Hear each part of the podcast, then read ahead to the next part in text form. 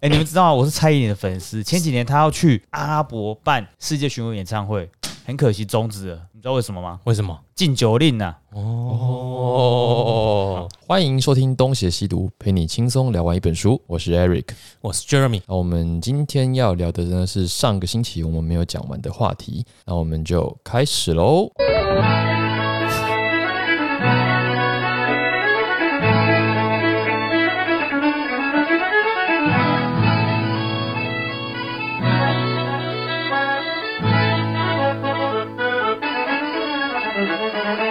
那五四之后的就是左翼文学运动最大特色，就是开始将母怀、母亲和国家社会形象的结合。嗯，其中有许多的代表，像是翟秋白，其叫翟吧，翟本桥的翟，姓氏就是宅对吧？对啊，哎，等一下，那个是同一个字吗？还是狄渠或者宅？渠。我我现在都忘记了，但是如果没有错，应该是宅。对，我对哦我直接给你看好了啦，反正我也不打算讲这个人，因为她毕竟是个 PTT 创世神嘛，我知道这个，我知道这个字啊，所以怎么念？我记得好像是渠吧？你今天打看渠能打出字啊来，记得是宅耶、在姓氏，渠跟宅都打得出这个字啊。我记得好像都打得出来。好啦，对啊，宅就打出来啦，渠也打出来啦。好，那就是菊才秋白，就选那个那个那个记者嘛，后面挂号写注音， OK，可哦以，哎、方方土，好，没关系。他他是那个 坤，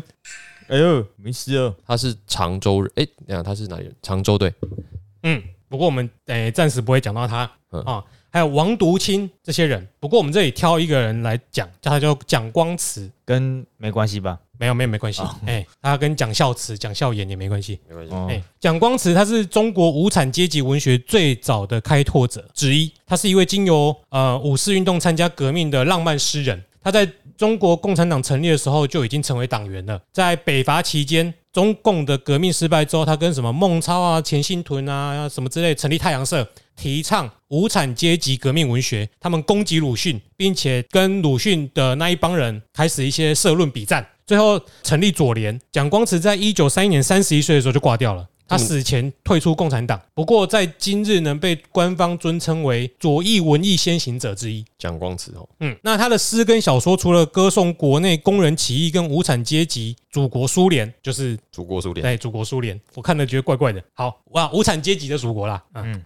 那大部分穿插着一个主题，就是自己是一个漂泊者，有强烈的回归慈母怀抱的愿望。那作为一个漂泊者呢，他给人的印象是自伤身世、自怜自爱，并不是他在旷野中的解放。所以他有一种呃强调一种归属感，就是归属感很强烈，可是又没办法完成，或者他不愿意去完成。漂泊总是比较自由的嘛，可是他会觉得这漂泊很可怜，所以终之要回归到妈妈的怀里。嗯被他绑在他的那个狭窄的世界里面，所以无家可归、流离失所这种愧疚的心理，跟母亲、故乡和祖国的意象交织在一起，成了他创作的文学灵感。像他一九三零年的《乡情集》，他表达的是智商绅士哀叹历年在外奔波革命，没有机会再回家乡的一个。哎，这里举例这个乡情集的内容，你你们听了看会不会觉得有点怪怪的？看一下这个这一封写给妈妈的信，呃，有没有一点母胎？嗯，他说：“曾忆起我离家的那一年，在那一年的春天，那时是个杨柳初绿，草儿初青，野花儿初入脸。在一个清醒明媚的早晨，你送我一层又一层。我说：‘母亲，回去吧。’你说：‘儿啊，你几时才回来？’你走送我，走送我到你不能再上去的山巅；你目送我，目送我到林木遮蔽着不能再见。你只希望我叮咛着我，我的儿啊，暑假早归来。谁知一别七年，到而今我还是未返家园。”他在讲的时候是有两只蝴蝶一直在绕着走来走去， 飞来飞去，旁边还有两个金锁跟六九怎么六九？比较像梁祝吧四？九吧？对呀、这是妈妈哎，天哪、 有一种那个他妈妈为了陪伴他，打扮成男装跟有一种你是风儿，我是沙的那种神感觉。经病啊！写给妈妈的信是这样写的。看他跟他你会对你妈这样讲话他吗跟他妈一定有一腿。 对啊，所以鸡哥在这里讲他他妈啊，是不是十六岁生他，所以现在保持的很好？他他十四岁就出国，鸡哥就写了啊，这个是一一首诗，叫做《写给母亲》，这个诗就叫写给母亲。嗯，侵侵犯犯的的侵侵吧，他说侵犯的侵啊！ 所以这一诗写的是母子分手，犹如一对情人告别。 神经十病！八相送，好，我在那这等你啊，你一定要回来啊！在这个写给母亲中，他其实有将祖国隐喻为母亲。不过呢，他在离乡后，再把那因为他后来就去苏联念书，他把苏联当做了他第二的母亲啊。这个第二第二个诗啊，我就请小太阳来念一下。哦，他这么他这么多爱啊！摩西哥那里，摩西哥变成了我的亲爱的乳娘， 给了我许多培养。摩西哥变成了我的第二故乡，我将留恋它，永远不忘。可是我还有我的母亲，我还有有我原来的故乡，我遗忘不了悲哀的祖国。母亲，我也不能将你遗忘。过了四年，别了，我的亲爱的乳娘。过了四年，别了，我的第二故乡。我要回去看看母亲，因为母亲你正为了我而惆怅。我要回去看看祖国，因为祖国而今已弄得满目疮痍。艾瑞克哭了，哎有没有感人？天哪、乳娘哎、他用了他乳娘四年哎、什么变态的诗啊！听到眼睛 过敏，傻眼猫咪，可是很白话、啊，对，新新诗嘛，这真喂断奶啊！嗯，而且他没奶吸之后，还去吸那个外国洋人的。对他没有发，他不知道，就是只有妈妈 刚生育的时候是有奶的吗？ 没有，因为斯拉夫的那个乳的意象比较强烈啦。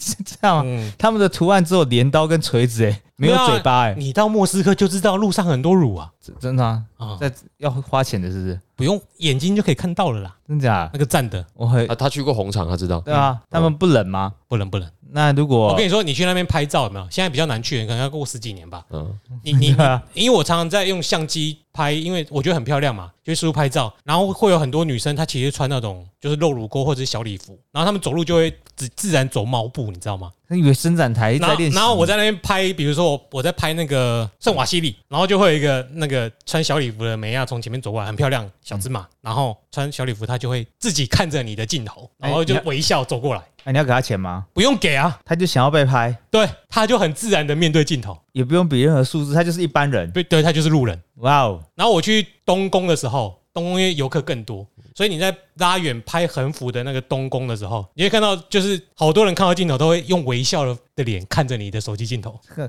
搞什么？这是很共产国家吧？ 当有镜头来的时候，记得露出笑脸啊！ 食物永远都不能哦，吃那啊，个那个品质好的，你记得之后要有机会要去看，去绝对不嗯逛是北韩那些吃不饱逛。的。不是不是，解禁之后可以去看一下俄。罗斯是刻意不吃饱， 北韩是吃不饱。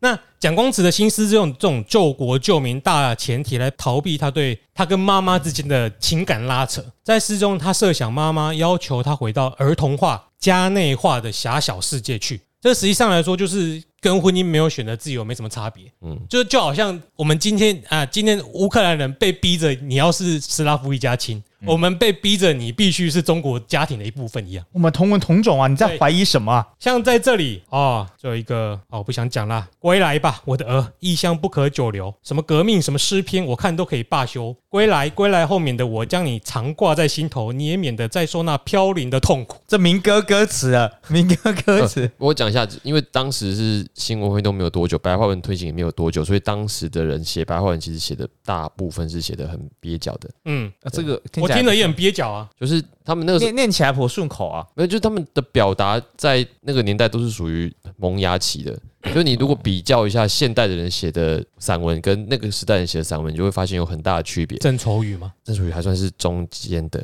对我是说，像现在的新新的作家，或者是我们现在网络上的人写的随便一个文徐章，家伟啊，谢谢啦。啊，那那这个都一一定会比当时的人流畅，因为他们才刚开始而已。那跟当时人拓文言文不一定会赢，可是跟他们拓写我们现在写的白话文，应该都是比较好的。是 OK 啦。不过当你的主题是将母亲跟乳娘写进去的时候，只要你不尴尬，尴尬就是别人了耶。对，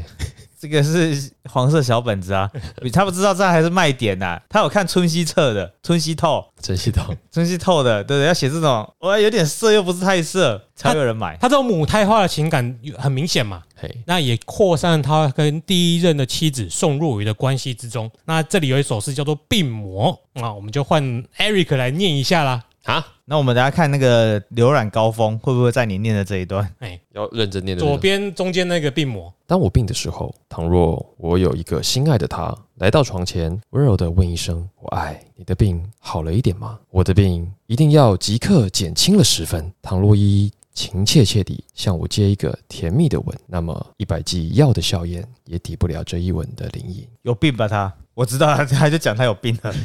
那个 他有病。那个那叫什么？这样你没给什么，我们要怎么猜什么？对啊，不是我在想那个牌子叫什么？杜蕾斯哦，冈本啊，杜蕾斯啊，厂商，如果你希望有这种声音帮你们做业配的话， 这就是刚刚我们的示范啊买一盒哦，啊，买一当盒然。就不会得艾滋啦。他的现实动态都会写着不能我看的，用三个，他他的诗根本分不清楚你是爱国家、爱母亲还是爱爱爱爱还 哎是真对的还是爱老婆，分不出来嘛，爱爱 爱，这一篇是爱爱在爱不完。对，我是讲方大同爱爱爱，我讲的是郭富城爱爱哎，爱对，对对对对，呃嗯，好老了你们，他更老，这里显示的并不是一种正常符合我们现代观点的男女关系，而是男方借着装病很弱，幻想比自己强大的女方采取女性母性的主动来照顾你，期望她来给你秀秀。这很有可能就是呃比较常出现东方男性一种楚楚可怜的形象。圣母召唤术，先受伤， 对，我我对这个很很有很有感觉欸、就是我大学的时候有个有个小白脸男生，他就是个幼稚鬼啦。你你大学不是很多 gay 吗？你们西藏，没有啊，我以为你们很多 gay，没有。没有吧？他就是个小朋友，你们才会很多 gay 吧？中文系嗯，然后他因为长得就是白面书生型，嘿，但心里极度幼稚，所以他每次都是用类似情绪勒索的方式去凹女朋友，就那种人很容易可能激起女性的照顾欲还是什么的吧，所以他很容易交到女朋友，可是他就会借由他这个外形跟哀求的手法去占各种便宜，可能包括破除这种事情。好棒哦，然后就是过分到就是比如说借钱不还啊，然后偷吃人家饼干啊，超视频看变成过分的东西 了，不是啊，因为就是各种的越线呐、嗯但是他都是装可怜，嗯，拜托了，我不是故意的，求求你原谅我。任何的 judge 过，哎，后来就是被公干啊。可是这种人很奇妙，就是很容易再找到下一个女朋嗯友。那就是前面那一个鬼遮眼的受不了，自己出来讲说他以前多过分。颜值即正义的意思啊，哎，也没有到很正，我真的觉得还好。他就不是那种阳刚型的人，他比较像是小男孩。呃，高帅吗？没有，那弱化版炎亚纶，哎，银最近有个实境秀叫做《我们开店》还是什么的，炎亚纶在里面形象还不错哎，我我说弱化版啊，长相嘛，长对吧？或者弱化版王子，不知道哎、因为王子也是属于白面书生啊，然后长得干干净净、可可爱爱的。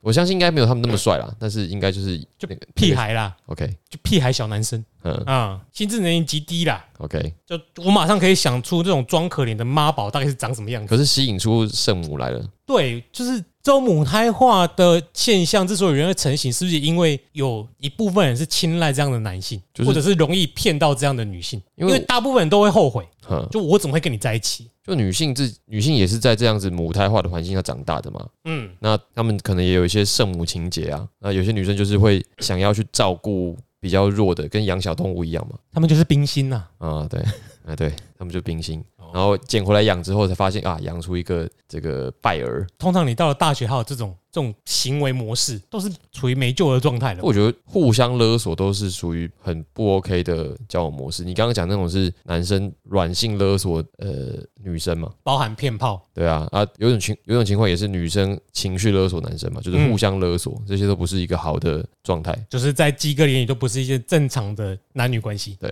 那另外一种母胎化语言的体现，就是呃，将这种政治的语言比喻成呃渴求母爱的孤儿意象，嗯，像是最有名的，我们都知道叫亚细亚的孤嗯儿。亚细亚的孤儿，那诶，亚细亚孤儿孤儿是罗大佑台湾台湾的作家写的政治小说，一开始嗯，好，好像是，吴浊流的，哎，然后后来才有罗吴大佑这首，哎、吴罗大佑这首歌。那这个政治化的成语呢，推溯到根源可以推到呃，大概一九二零年代的闻一多。闻一多有啊、呃有一首《妻子之歌》，嗯，但是这个作品，那这妻子这个讲的是哪妻子？讲的是香港、九龙、澳门、台湾、广州湾、旅顺跟大连这些当时都是外国人的殖民地或统治区。嗯嗯，那他这首诗的情怀是希望他们可以早日回归祖国母亲的怀抱。哦，这种譬喻到现在都很常用，所以中国共产党因为这首歌，呃，这篇文章还是什么的，讲了做到让他们成为统一我们的最大理由哎、后面你会听到更多的案例啊。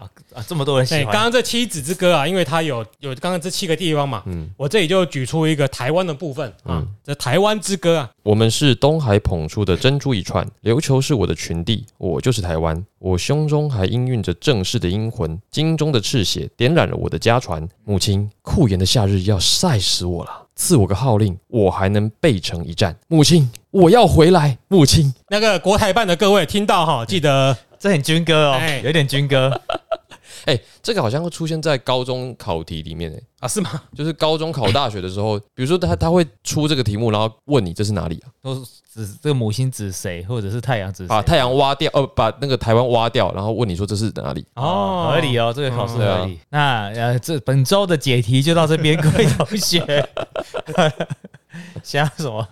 他的因为闻一多他的心态啦，还有他的他的创作灵感都来自于这种妈宝心态。嗯，他他的孤儿情节表现在呃渴望母国的比喻里面，那也在他那种留学美国时候的作品常常表现出来，这是他的中心，就创作的中心情节。不过呃，他这个妈宝可以从很多地方就看得到。嗯，他一到美国留学之后，他没多久就想回家 了，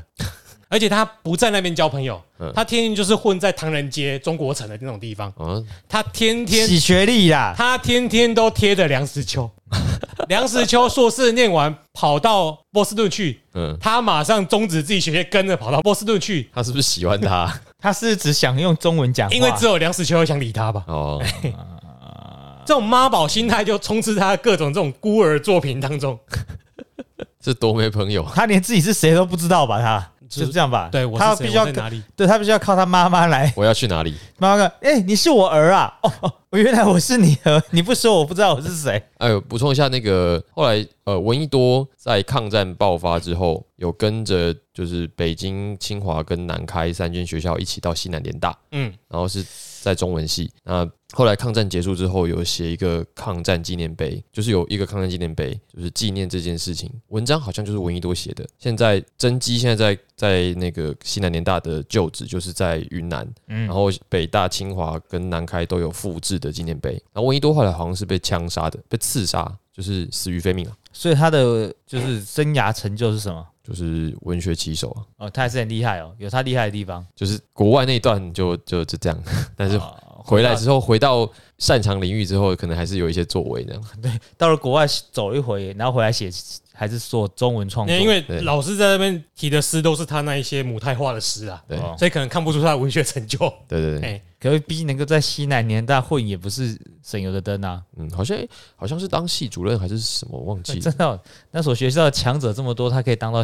没有，那个时候只要你从国外回来，你也是强者啊，谁管你有没有跟梁实秋混在一起？杨思轩还想摆脱他嘞， 跟着人家走。对，好，嗯，好，接下来就到今天的重点人物啦。呃，在现代中国非常多的爱国意象当中，很少有像我们现在要提到的这位人啊、叫方志敏，他对母亲中国所表现那种深切悲情。他在在学期间，还在当学生的时候，他就积极参加五四的反帝国主义运动，在一九二三或一九二四年的时候加入，就加入了中国共产党。嗯，那他的作品就完全确立了中国等于母亲的这个形象，在中国长征两万五千里长征的这个期间就绕跑了，嗯哎、就跟国民党转进过来一样。他曾经当过共产党的先遣队司令，嗯被国民党抓过，然后他最后以身殉共产党，他在一九三五年被处决。 ，OK，所以啊、呃对啊，他儿子是蛮孝顺的啦，共产党的儿子。嗯嗯，他在狱中写啊、呃一个作品叫《可爱的中国》，这一篇就流露了他跟母亲中国的恋情。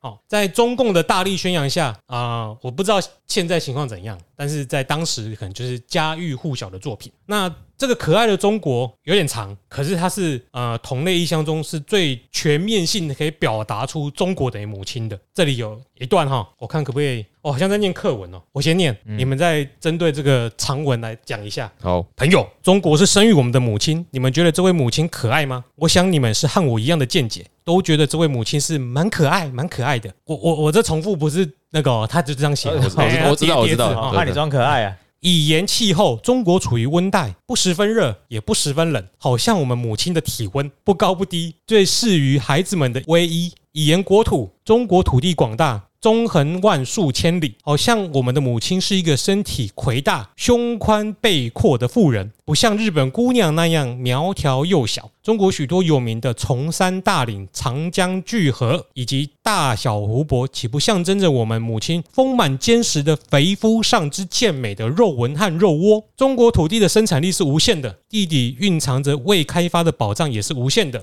废置而未曾利用起来的天然力更是无限的。这又岂不象征着我们的母亲保有着无穷的乳汁？无穷的力量，以养育他四万万的孩儿。我想世界上再没有比他养的更多孩子的母亲吧。至于说到中国天然风景的美丽，我可以说不但是雄伟的峨眉、妩妩媚的西湖、优雅的雁荡、渔夫秀丽、甲天下的桂林山水可以傲靡一世，令人称羡。其实中国是无地不美，到处皆景，自城市以至乡村，一山一水一丘一壑，只要稍加修饰和培植，都可以成流连难舍的盛景。这就好像我们的母亲，她是一个天资玉植的人，她身体的每一部分都有令人爱慕之美。中国海岸线之长，而且弯曲，照现代艺术家说来，这像我们母亲富有曲线美吧。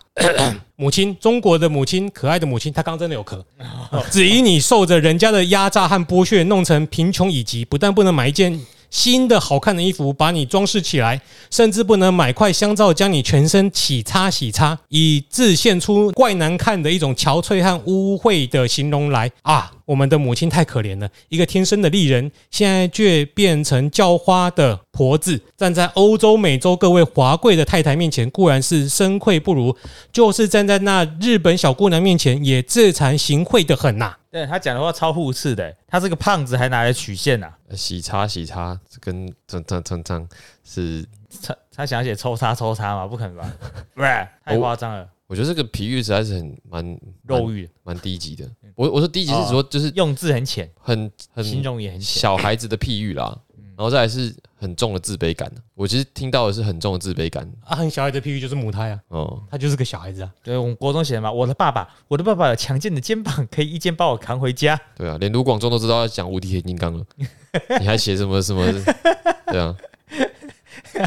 他那时候要譬喻要用谁，要用哪一个很抽象的强者来譬喻？我也不知道，但是就是我我妈妈就像观世音， 对对，妈妈就像是白蛇。不然就请他去请教一下科拉奇，好不好？科奇莱科拉奇，克拉阿奇，奇 对啊，慈母什么的，真木手中线，不是那首歌叫什么？对慈母的那个啊，哎，前面逐步 IB 哦，对，蛮妙的这个形容，这这首诗不是那个那个环境，可能就是真的是民族主义啊啦。满称回路逐步 IB 嘛呃啊，。对对对，好像是对。观世音菩萨，对，那首歌只有四个和弦。好，那个题外话，你厉害，你去唱。我翻。 好了，那这个反正我刚刚听完就觉得，哇，那个那个时代一直到现在的中国的主旋律就喜欢这样讲，就哦，我们我们的祖国多么美丽，无微不为的，一定是当时被人家欺负了嘛，嗯然后自觉不如人才会这样讲。你真的有自信的人，通常都是一直在批评自己祖国怎么样怎么样嗯，不对啊，我我有一次，我觉得这种情绪勒索，我的高我的国、诶不知道我们讲过，我国中群组，国中的同学有一个群组，然后里面我们的老我当时的导师就现在做学校干部，就是某某主任的，他有一天需要表演，但是因为我们国中的时候都常常在学校，就学生的那个年纪的时候，我们做这些事情都很合理嘛。那他可是他一直在学校那个体制，可我们却长大了，已经过了十几二十年了。他有一天就说：“哎、我们学校办活动，可是现在年轻人，现在小孩都不参加，嗯你要不要回来帮忙？嗯，是你们展呃回报师恩的时候了。” 真敢讲。我觉得有这种概念，嗯就是、呃、嗯，也许他写是没有这个意思啦，因为毕竟他很早就为了党挂掉了嘛，我就是可呃能他就心理状态就真的没长大啊。那个年代好像很难不这样想啊啦。嗯，对，很难不这样想啊！如果到现在都还这样想，那就有一点问题。不过如果是现在可能有十亿人这样想哦。不过如果是清代以前的知识分子，不会用这种比喻来比喻祖国河山这种东西吧？比较没听过，就就南宋或者是明代、晚明，没有都我就有这种情我形啊、我可以比较理没听，过我想想，亡国感不应该用这种方式来表达吧？对啊这跟亡国感没什么相关啊。而且这种这种亡国人还还间接歧视苗条瘦小的日本姑娘、欸，他想要，这代表他想要苗条瘦小的日本姑娘。你刚刚讲的那个就是以前的人最有名就顾炎武嘛，嗯顾炎武就有亡国有亡天下嘛，嗯，所以他们在意的是那个崇高的先人的那一些精神被糟蹋了，嗯，那是那其实蛮精英文化的啦，就是那个文化被人家糟践了，他觉得这样子是很不好的，可是倒倒倒是没有说关于我们的领土怎么样怎么样的，因为他觉得亡国不就是外族入侵把我们的土地给占领了，就是那个无所 谓他，这定义其实很简单啊，嗯，对啊，可是有亡天下，亡天下就是说这个连这文明都被摧毁了，文明都被摧毁了，所以重点并不在于那个政权对，或者是土地，那那个都是次要的，重点是那个精神，对啊。所以以以前的读书人在意的是道统有没有延续下来，而、后来才会有这种国族的问题，然后领土的问题，这种领土的比照，就是把自己的国家比喻成是母亲，然后被人家强奸了的感觉。对啊。嗯然后认为这个国族就应该要享有那片领土，没有啊，其实这个地球是大家的，嗯，不是跟他拎到一年了。而且他对于他这个母亲的憔悴和污秽的形容，觉得很可悲。但是他在前面就坚很坚持说，这妈妈的本质是很美的，就很吻合那一句，就是呃，子不嫌母丑，狗不孝家贫啊，管好你的狗。那如果中国人的这句老话暗示他们刻意压低母子关系中的性吸引成分，为了使母亲在一群年轻富竞争性的女性面前，能确保她在男性中的霸权地位，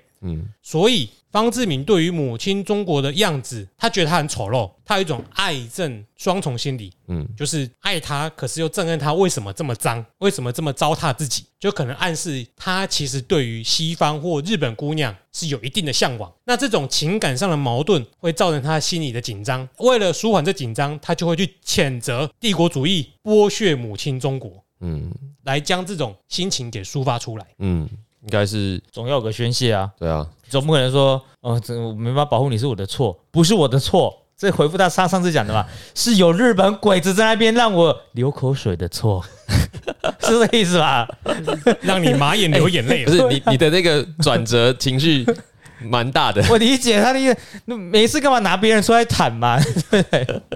所以他后面这这个书还有了，反正就是什么听着母亲啊、听着朋友母亲躲到一边哭泣嗯了，哭得伤心的很啊。前面是用生理的现象、身体的现象，后面是用心理的情绪的勒勒索，而且你来勒索你要爱母亲。你刚才提到那个就是母台话，现代歌词也有人也一直是这样延续的、啊。嗯，第一届中国好声音的冠军叫梁博，梁博唱那一首歌应该是汪峰的吧？就是我汪峰超常写那种类型的歌，我爱你，的的，亲爱的母亲。 对，就这样，就是他他，你看这十个字里面就把你刚才哎的话都讲完了。我爱你，中国，亲爱的母亲那。我找一首歌看一下歌词，你继续讲没关系所以新的图已经有了。对你要宣传中国好声音啊，对对，就中国好声音。他下一段隐去的也是更长啦，但是他是隐去到就我刚刚讲的那个母亲躲在一边哭泣，就是母亲被帝国主义欺负了。嗯，那帝国主义这恶魔就是会有各种，他把它直接写的很白，就是比如说先描述帝国主义这恶魔长得有多可怕，嗯，然后有爪子啊，浑身是毛啊，张开血盆大口，然后正在包围我们的母亲。你看那些母亲将恶魔将母亲搂住，用他们的血口去亲她的嘴、她的脸，用他们的铁爪去抓破她的乳头。她可爱的肥肤，就是用这种，哎，我是照念哦，嗯哦哎，不是我自己写的。她弯身伏在母亲的胸前，用一支锐利的金管子刺进啊，刺进母亲的心口，她的血口套到这金管子上，拼命的吸母亲的血液，巴拉巴拉，到最后就是说，朋友们、兄弟们，救救母亲啊，母亲快要死去了。用这种，嗯，你要不要直接看整篇？他怎么描述帝国主义恶魔如何嗯啊啊母亲的？情绪勒索式的写法。他一定看的什么日本 A 片特色系列的，因为他们都会把扮打扮得很奇怪，什么八爪章鱼， 那个管子一直在那个女性身上游走。他在他在日本 A 片 A 片还没开拍哦的时候，就已经先看了日本 A 片了。哇，天呐！真的是超前，对，哎、我刚刚找那个华晨宇，你知道吗？不是也是很有名的中国歌手，对啊，他有他有一首歌，他也是很抽象。你要相信这不是最后一天，因为我知之道前会听这首我知歌，道，对，他后面的人生会早安早安什么，后面的人生就是最后倒数几个是妈妈啦，要嗯回来吃东西、吃饭啦，我帮你我煮我知道那那首个，对不对？我后面的那边我都会切掉，因为我觉得太太矫情。对太矫情了。所以母亲这个形象不止到汪峰那种歌，连现在的年轻歌手然后到春晚都会常出现啊。 ，Oh my god，对，这是很好统治国家的一个手段吧？前提是你要有那么蠢吧？你是儿童，你才有办法变这种语。你去跟他语句十说四亿人讲啊，话，这个时候还只有四万万，现在已经变十四万万了。我把这种现象叫伪感动、欸，就是跟小确幸对立，就是你你很容易被一些东西感动，那这是表示这个人单纯。单纯是在台湾的用词才不好哎、对不是现在人我的意思就是是笨蛋啊，啊，就是啊，就是说，比如说我们的父，我觉得我们的父母辈那个时候也很容易这样子啊，就会因为一些呃亲情的简单的情可 感，可以可以存在，sometimes 不可以 all the time。我要是看陌生人的结婚影片哦，我也会哭哎、 我不认识那个人，我很容易因为那个哭，但就看完当下就要结束了。点好低哦你。我会，我觉得你点真的好低都哦。这才真的我会感动吧？陌生人丢扇子从车子里面，或者是在婚礼上把手交给对方，我都会哭。我一明个明就这一个这么喜欢讲地狱梗的人，然后这么容易哭，这样对吗？对，而且不认识的人，有时候常常看不认识的人推波，就会一直出现不认识的人。哦我可是我觉得现在现在的年轻人比较不会被这种简单的东西给感动了，就是你你受到刺激比较多吧？对，比如说像大家都会吐槽《亡命关头》那个一直在讲家人家人啊，对吧？现在连惊奇队长都要变他们的家人了， Because we're family，他加入了哦加入啊， ，Oh my god！对啊，因为他很正啊。惊奇队长正方形的正吧？ 对啊，因为因为那部片太远了，看真的假的？ 为什么？那部片太远了，因为钱到位啦，哦，对啊，是这样子。没有那部片光头太多太远了。帮你想想看，为什么为什么那个萨诺斯跟绯红女巫之前都曾经爱过，都都现在现在都可以对立了，嗯，而且还可以杀她男朋什么友，鬼？哎，是在别部片好不 对好？啊，对对啊，就是在讲这个啊。 好，哦，时间在一分一小时十五分那个 地方，不用谢，不用，我们都找那个有 clip 起来的，稍短短的。因为大概就十五秒而已，二十好秒。这这很容易就反映到了我们对于呃 Elizabeth Olsen 的情欲啊。哎，那 对，他的姐姐就再见，没关系，嗯他就好。那我们可以看得出，这些引用的呃方志敏的作品，他将情欲投注的对象是母亲的身体。嗯，那我们很难呃避免，就是我们很难不听出来，他其实是有一些性的内容在里面。嗯，但是在他那个年代，他又不能把这种性给写的，他不能表达出他是跟母亲有这种乱伦关系的，嗯所以他才会借由帝国主义这种邪恶的东西，就是把大家的目光转移走，说这个不是性。那为了避免将他把这种性欲、情欲升级成帝国主义的暴力，嗯，然后把这种情绪推到帝国主义侵略者身上，哎、这个很容易出现在现代小说分析呃后殖民的主题的论文里面。嗯，我记得我以前硕士班好像有看过一些论文，因为我不是现代小说组的，然后就会看他们引用一大堆什么巴赫丁啊，然后罗兰巴特啊，硬和田啊，是银河铁吗？不是我，北气啊 我！只觉得很合而已你啊 看看，白痴啊，会不会再重出来、欸？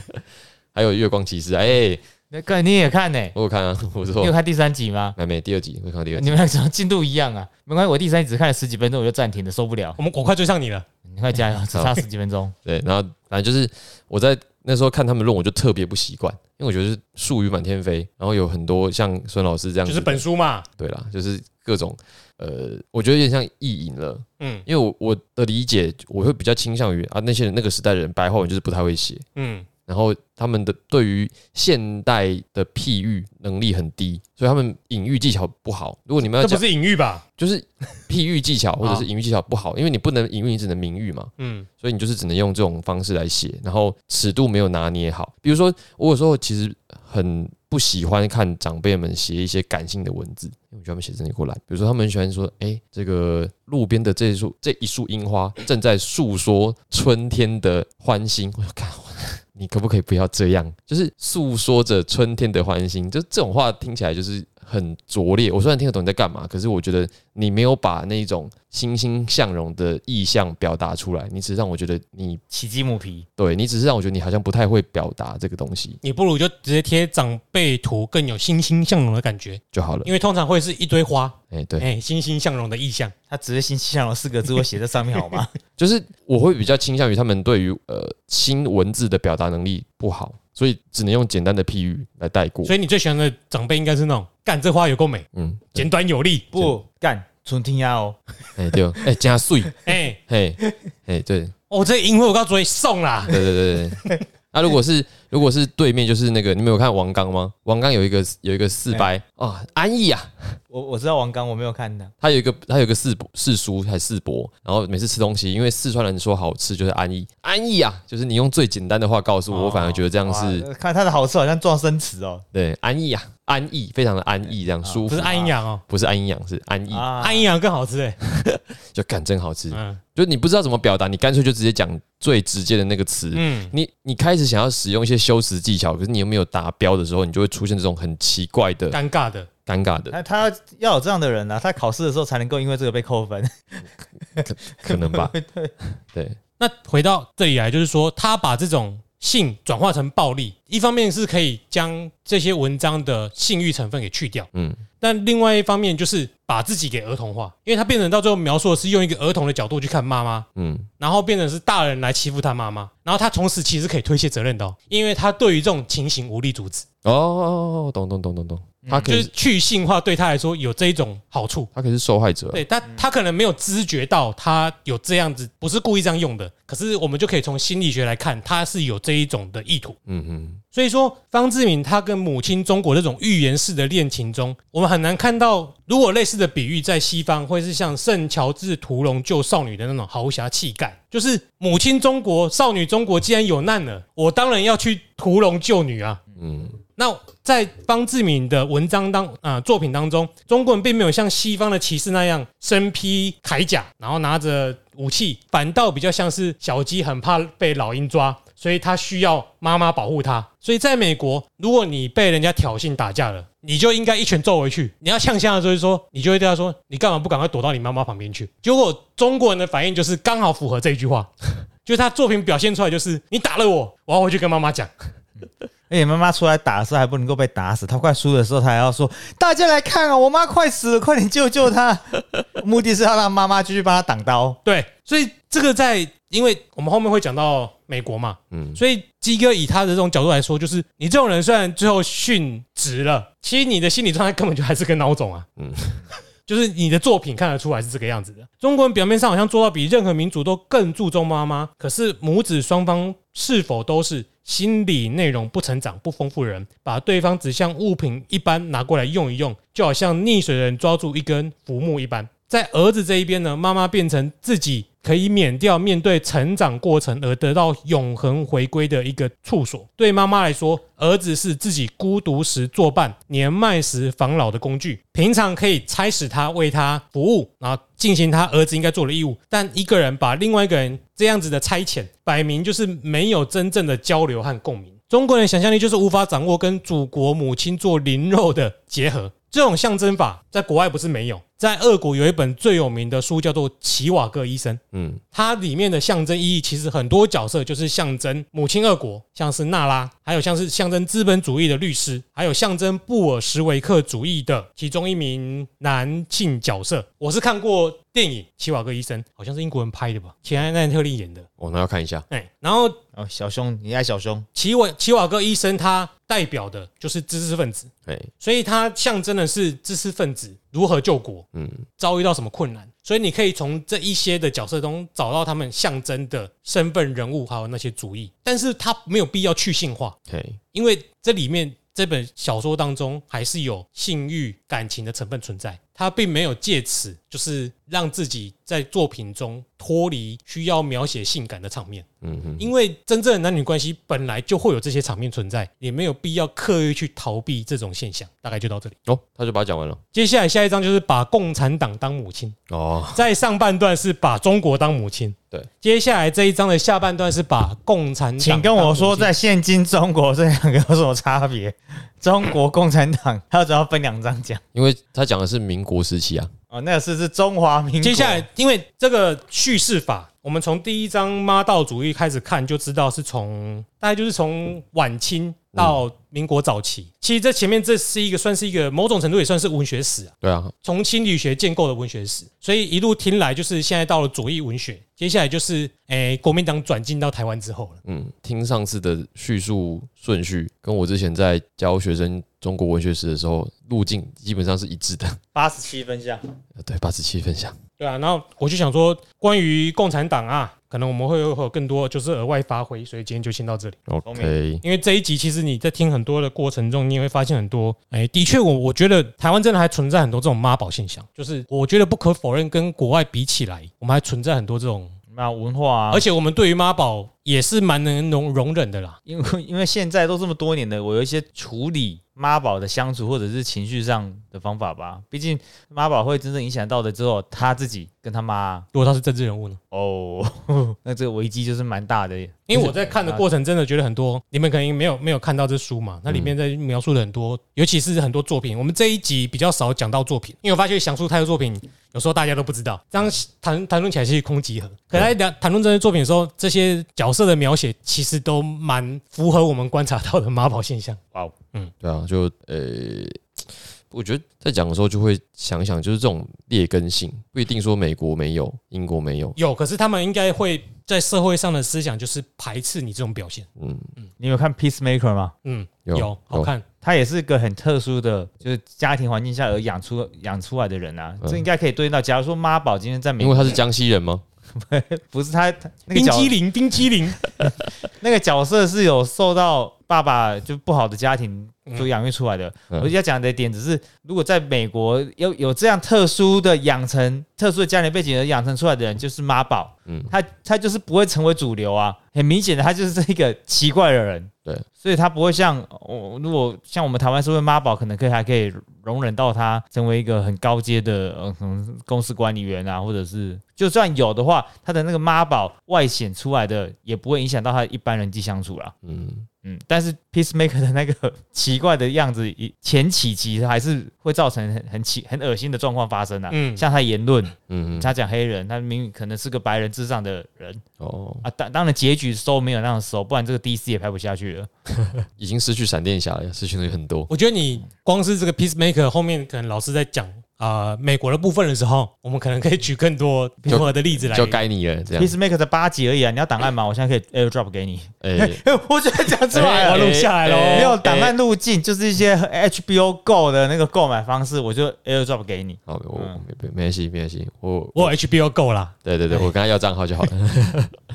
对，那我觉得刚刚讲那个东西是指说，呃，有几个问题，就是中国本来就有的劣根性。我觉得那劣根性大部分也是存在在于无知啦，因为农以前农村嘛。那我们第一开始有讲说，以前还有宗祠，有就是有一些家族里面的高官、士大夫回来还会教育，有一个完整的社会架构。对啊，所以那些无知者基本上也只在农村，不太需要去管太多。那在当时单纯的环境里面，并不构成太大的问题，因为当时社会单纯嘛。可是，在进入逐渐的跟现代社会越来越接近的时候，那很多人可能变成是城市人了，然后要接受新的时代规范的时候适应不良，然后加上维系旧传统的好价值被连根拔除，那这些旧的东西就更失去。所以刚刚不是一开始讲说想要迈向西方，结果母胎化反而更明显。对，就是因为维系旧传统价值的那些优势你先拔掉了，可是你的这些人没有改变。对啊，所以就这些糟糕的人还是这么糟糕，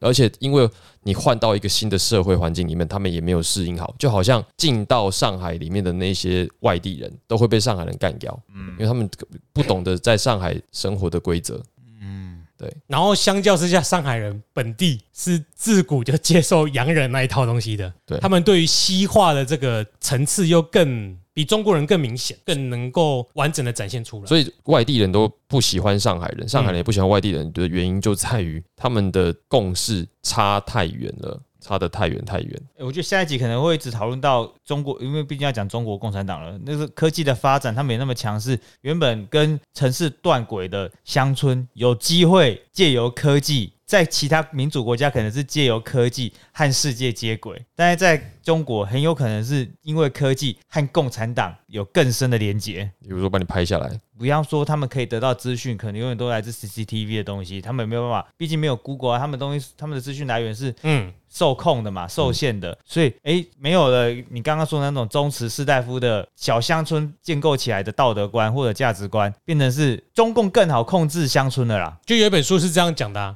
就是这种好像也是中国崛起之类的书吧。他说，虽然民主跟全球化可以帮助知识或这种价值更加的普及，但同时它也加固了啊集权国家更能够巩固自身的政权。那个红色渗透，对，嗯嗯，大概就是类似的概念对。不过没关系，我们还是在讲文学的地方哦。嗯，对嗯的，，总而言之就是，在这一章节叫打倒孔家店之后，这就是打倒传统价值之后出现的现象。嗯不论好坏，那大家听一听，大概就会。我个人是觉得，年轻的时候觉得革命是好的，嗯然后之后觉得不一定要用革命的方式转换。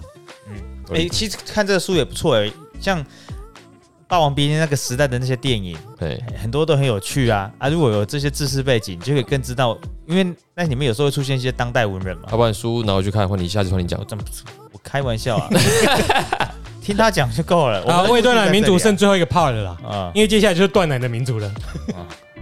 下次录音就讲完啊，。讲断了民主科普者不会出现怎么办？我们可以用来讽刺柯文哎哲，可以啊，还是可以啊哎。哎，用权力的角度看什么都可以。这正反两方一直存在的柯文嗯哲。谢谢文哲，好，今天就先到这里，不要忘记去五星留言跟 IG。我是赞，我是哎 Eric， ，This is Jeremy，我是 Eric， I'm Sunny 再会。 eight eight 拜拜 one eight eight six。真的不要我 AirDrop 给你吗？完整的档案哦。